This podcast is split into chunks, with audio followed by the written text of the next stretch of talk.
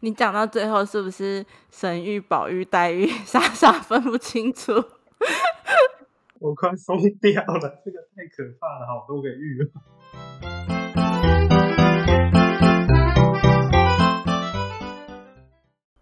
欢迎收听《We g o n a Work with Us》。你今天也远端工作吗？我们就是你远端工作的同事。您现在收听的是行销躺着听单元。我们每周都会介绍大家近期有趣的行销观察。大家好，我是阿伦。Hello，我是居恩。哎，居恩呐，我最近在帮客户做贴，我真的是快被脸书的版型搞疯了。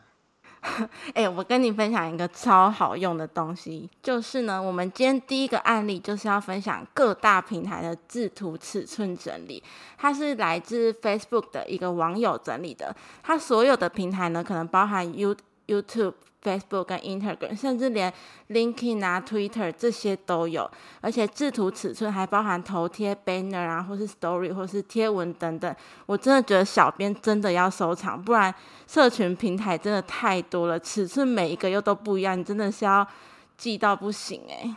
以为小编都是超人嘛，但还好，我觉得这个图真的是很棒。我在看到这个案例的时候就直接收起来，而且除了尺寸以外啊。呃，就是在设计的时候，输出档案的时候，也要注意我们图档本身有没有符合。有时候你明明想要输出呃，可能一千二乘以六百的图，但输出来会变一千二乘以六百零一，这个时候它的呃尺寸就不符合可能平台的标准，就会得出很可怕的结果。而且这种小细节通常都是你找不到的。没错，真的要试过很多次才知道啊，这就是我最近。在苦恼的事情，辛苦了，辛苦了。那我们做出一篇美美的文，除了要搞懂排版，还有尺寸，其实配色也非常的重要。接下来我们要分享第二个案例，就是日本色彩写真物语。它这其实是一本书，然后它是来自 IG Out of Design 圈外设计去分享的他的阅读心得笔记。我觉得这本书非常的有趣，就是它带我们会认识一些日本的传统色。那你知道什么是日本传统色吗？它其实是在日本古典文学中，请经常会用到的颜色。而这些颜色呢，常常被用在和服啊，或是一些日本传统的艺术或是手工艺中。我看到这篇文的时候，我才发现说，有一些日本传统颜色真的是。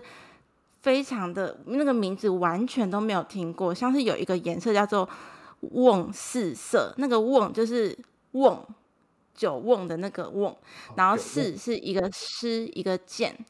那什么是瓮四色呢？它其实就是代表纯净透明的蓝，它是日本传统的色彩之一，指的是蓝染中一种非常淡的浅蓝色。然后它在日本日文中有一个意思叫做清凉啊、清爽感。然后还有一个算是大家比较常听到的叫做乙女色，但是。可能大家比较常听到乙女色，但其实不知道到底是什么颜色。它其实就就是指粉嫩茶花的少女色。它有一种茶花，它叫做乙女装。它这种花的花瓣带有一点点的黄色调的柔和浅红，又像是褪褪色的粉红色。大家可以去想象一下，那种有点像是呃，有点偏黄昏那种粉粉雾粉雾的感觉。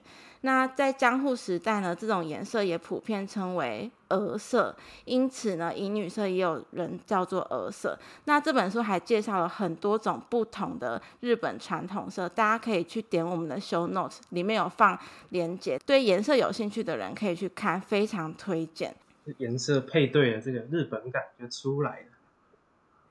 对你，如果这篇天文想要走稍微日系一点的，你就可以去参考这本书里面给的一些传统色。我也非常喜欢圈外设计这个 Instagram 的账号，他分享了很多设计排版的技巧，然后将很多复杂一些很难懂的设计知识。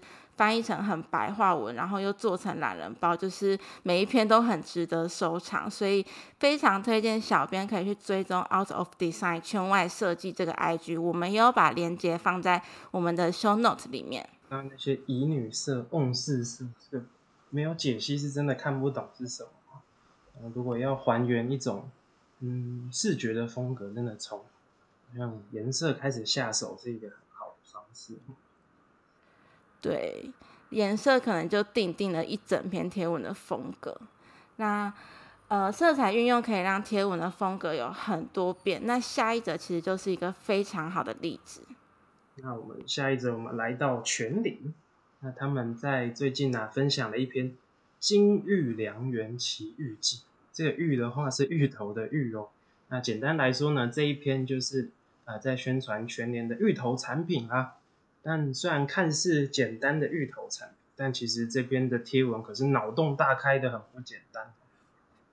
那简单跟大家说明一下贴文内容，他们是取自呃，他们这个谐音玩的很彻底，除了芋头的芋以外呢，他们还把《红楼梦》的林黛玉跟贾宝玉都加了进。他们有一天就是到了一个神玉林，啊，遇到了一颗神玉。那这个神玉要怎么？运用呢？那这个神韵就是会给他们一些，帮他们解惑一些问题啊。那这个 idea 其实是跟海绵宝宝里面有一集神奇海螺是很像的。那我发现网络上很多小编好像都蛮喜欢海绵宝宝，不知道是不是一种错觉。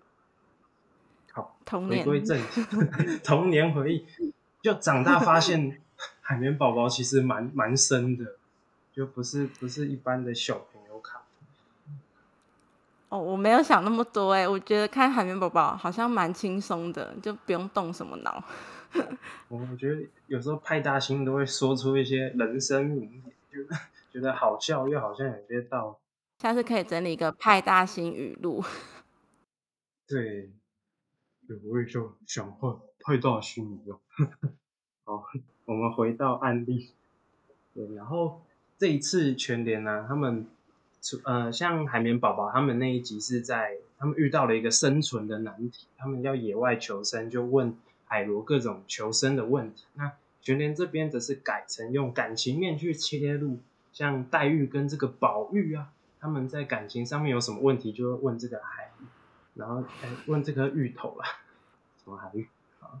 然后而且有趣的是呢，他们用了乡土剧的视觉设计啊，让整个。贴文的呈现呢，可以更有感染力，好像大家就在那个宝玉跟黛玉的那个世界里面，就感受到他们一些感情上的纠葛这样。然后主要是全联想要曝光他们的芋头产品，所以在文案上啊，就是各种把芋头的产品塞到里面，就像，嗯，像宝玉，其实在文案的最后呢，有问芋头说，哎，这个。哎，应该是黛玉啊。黛玉问那个宝玉，呃，问这颗神玉说：“宝玉是不是一个好对象呢？”那神玉就回答说：“肉欲过剩，莫强求。”哇，那这其实这这个其实是想要去打他们的一个呃肉肉松芋头相关的一个产品，就觉得结合的很厉害，而且里面有就是问了各种感情的问题，神玉都会帮你回答，然后又会夜配一个产品。你讲到最后是不是神玉、宝玉、黛玉傻傻分不清楚？我快疯掉了，这个太可怕了，好多个玉，超迷的。对啊，这整篇就是一个腔文吧。而且它的整张、整篇贴文的制图风格，就是很走那种传统的乡土古装剧的那一种感觉。对，就像刚刚上一则。提到色彩运用，他们有把黄色调稍微调了出来，所以整个画面更加复古，然后还加上了噪点，那种时代感真的是，哇，整个就是很浓啊。但是全脸的这个林黛玉真的是毁了我对《红楼梦》林黛玉的想象，说好的忧愁多思弱流扶风呢，完全没有。哇，整天在那边露玉那看完这个全联的点心啊，这个那我们接下来看看虾皮是怎么用月饼跟中秋节去做结合的吧。嗯，因为中秋节将近，大家可能听到这一集的时候，我没有，还没有到中秋节。对，那最近像小编们，对，都在想中秋节的文案要去怎么做，怎么切入。诶，那虾皮这边的话，其实就是用了这个。也是经典不败的谐音梗去下手，然后他们挑了呃各种酥，像有蛋黄酥啊，然后老老婆饼，老婆饼算是酥，算吧。蛋 算哦，对，吃起吧来是很会掉屑屑的东西，都叫酥，没错。好，那像是什么奶油酥的起，这就不知道是想要去影射谁咯。然后接下来是芋头酥里玛塞太好吃，各种酥，然后去接这个谐音的文案，我觉得虽然老实讲就是有一点废废的，但是在整篇阅读下来，你会觉得说，哎，还是一篇蛮好玩的贴文。那我觉得也是把大家常见的这个书都拿出来讲了一轮。而且它的它的文字非常的有声音，你如果真的念出来，你就会觉得超级好笑。就比如说，它有一张就叫做“金沙苏巴拉西 ”，超有声音。是的，然后还有一张我也很喜欢，叫做“蛋黄酥制馅都说赞那个线，那个线我还偷偷去 Google 了一下，原来是念线，苏字线，是韩韩星对不对？”，对，好像是韩星的演员，如果我没记错的话。那有一个是用那个抖音神曲，有一个风里 Super Idol 的笑容都没你的甜，我在看到觉得超好笑。我觉得虾皮小编真的每次的谐音真的让我甘拜下风。嗯，没错，也都会偷偷买梗，对，这就是厉害的。对，像这个谐音真的是百百玩不厌呢。好，下一则的话，我们就来分享中西合并的谐音梗。其实谐音梗算是小编写文的家常便饭。那这一个案例，它其实是来自爆料公社的一篇贴文。版主他就先贴了一个截图来问大家说，还有没有像 duck 不必这样的谐音梗？然后那个 duck 就是鸭子 D U C K。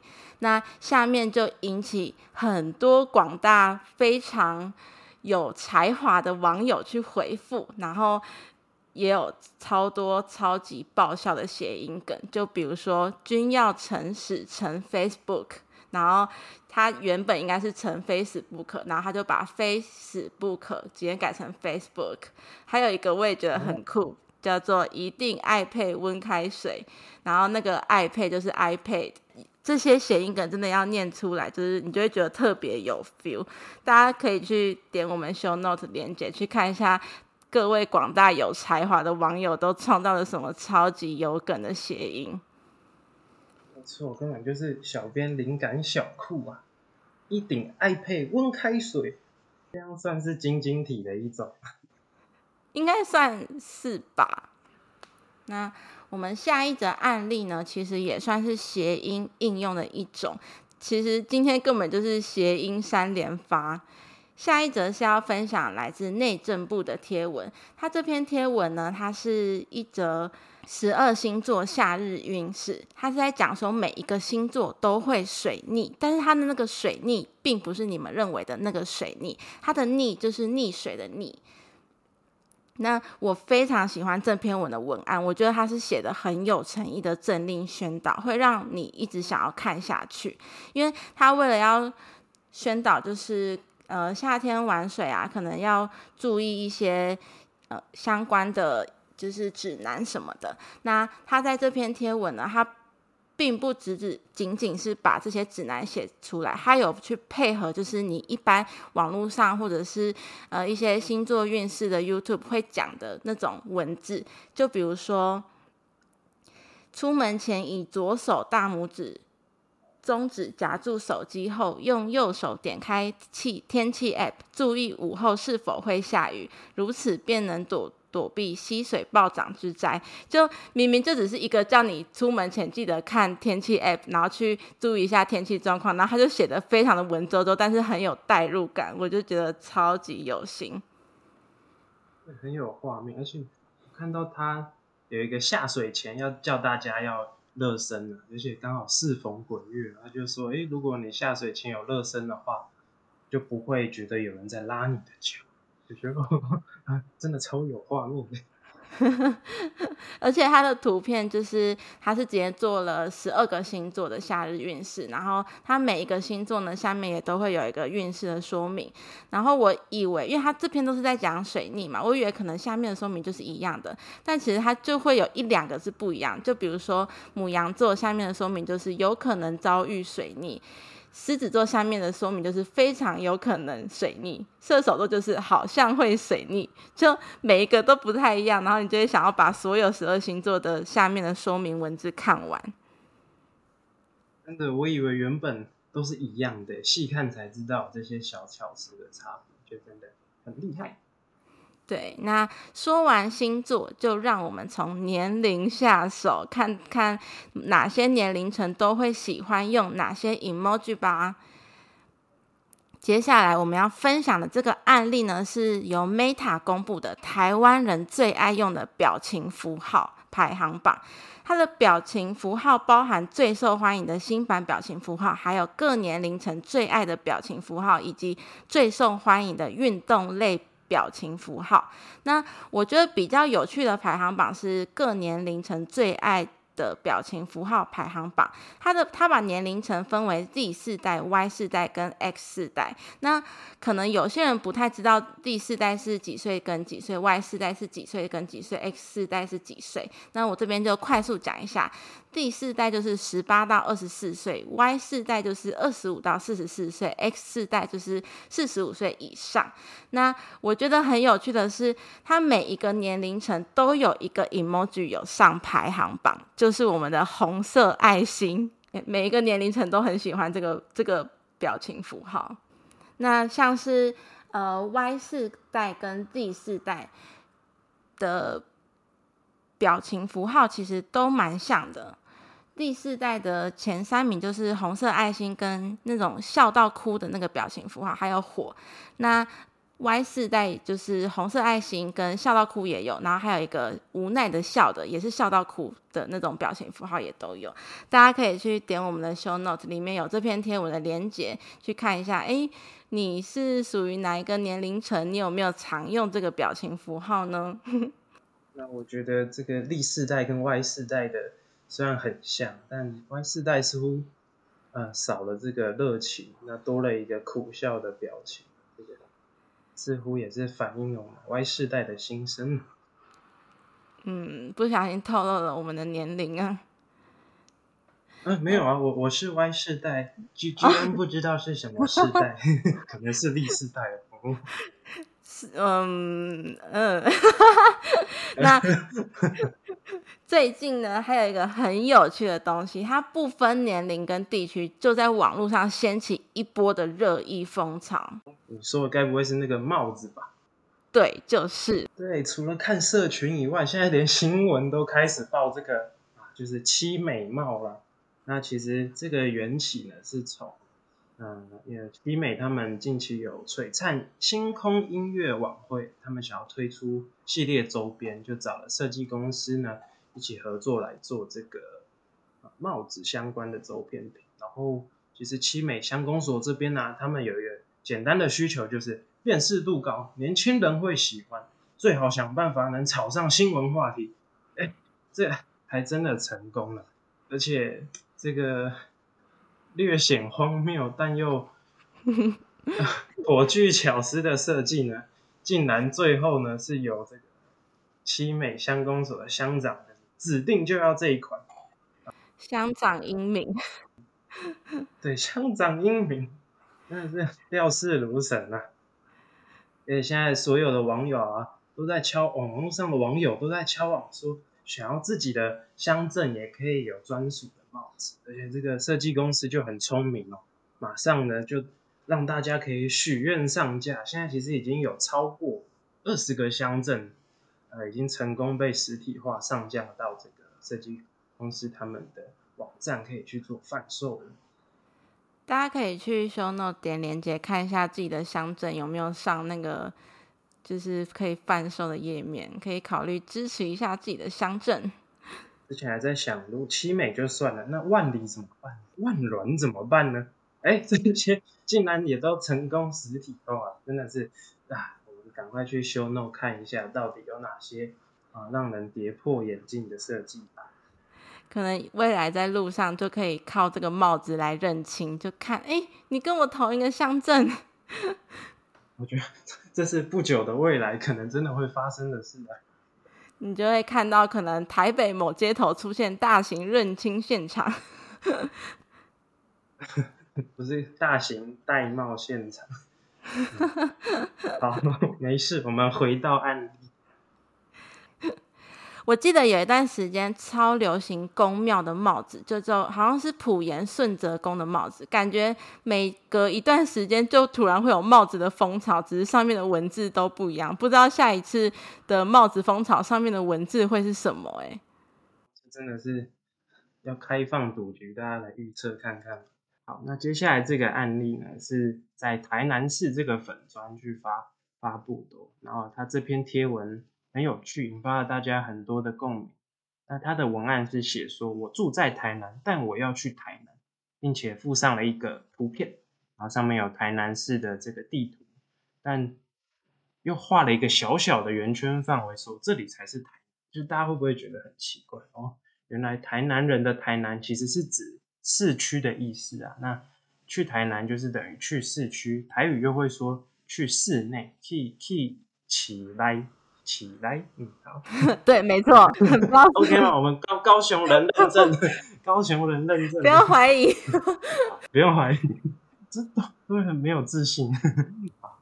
因为在其实是在台南县市合并之前啊，这个说法是从那个时候延续下来的，也算是一代人的共同记忆。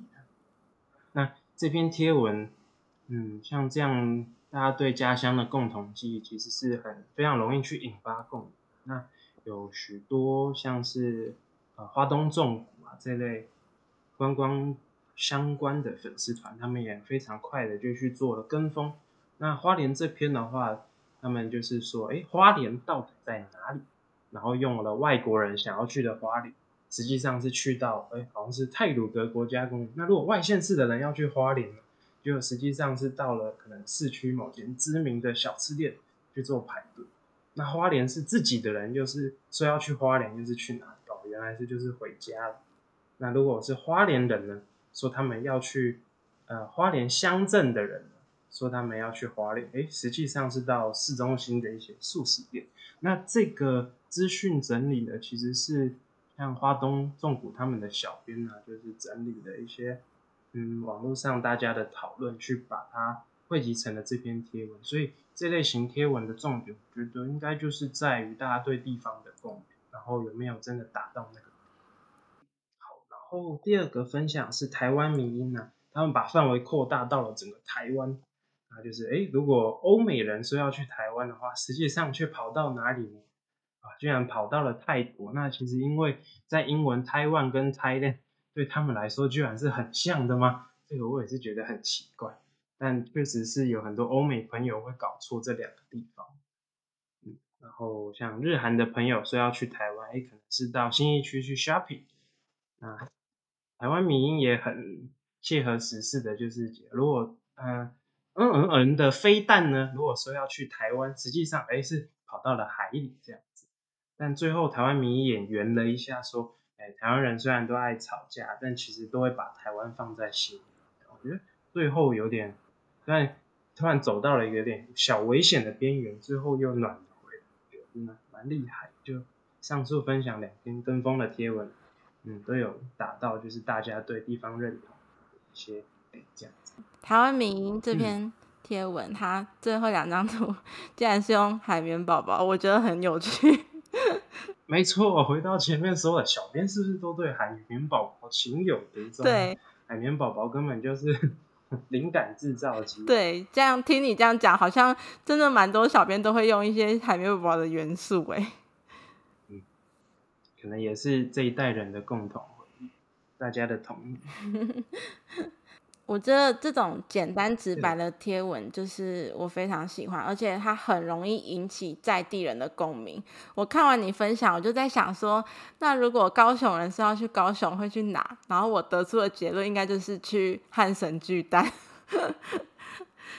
每次假日汉神、哦汉神对，就是百货公司，然后它是算是位于蛮市中心，然后附近有捷运站，然后也有像是瑞丰啊这种比较知名的观光景点。但就是高雄其实蛮多百货公司的，但就是不知道为什么汉神巨蛋总是特别多人。有个巨蛋吧，感觉比较厉害。不知道哎、每次假日去好像都是觉得是不是全高雄的人都在汉神巨蛋？哇塞，那可能就是一整天的行程都可以在那边搞定，感觉是蛮不错。有免费冷气对，免费冷气是重点。最重要，不然高雄超热。哇，哦，身为台北人，这个比较没办法体会，但其实台北也蛮热的。然后我们有在 Show Note 这边呢，放上这个 Taiwan 跟 Thailand 的十秒就懂的差别图比较，是前几年有设计公司他们去做的设计，大家有兴趣的话也可以去看一下。台湾跟台人的这篇文章的图片做的很可爱耶，就比如说，呃，可能很多人会误会台湾跟台人的奶茶，但是两国的奶茶颜色完全不同。像是台湾的奶茶就是珍珠奶茶嘛，那它就是米色的，然后泰国的奶茶就是橘红色的，就这些小细节我觉得很可爱。对，它是用对比的方式，有两个很像的东西，哎，就像 Thailand 跟 Taiwan 可能很像，但其实很不一样。我觉得用图片呈现更一目了然，这也是建议大家推荐大家可以去看。嗯，哎，那我们今天的案例其实就结束了，诶，感觉今天也是很充实，诶，还有各种很好笑的文字梗。对啊，三连发，收藏起来。那我们今天的案例就分享到这里喽，请大家到 Apple Podcast 以及 First Story 为我们留下五星评价，只能五星哦，其他星我们是看不到的。那如果有任何的回馈或希望你们自己家的案例可以登上我们龟缸语节目，都欢迎私讯我们的 IG 哦。那我们今天就到这里为止，大家拜拜。拜拜。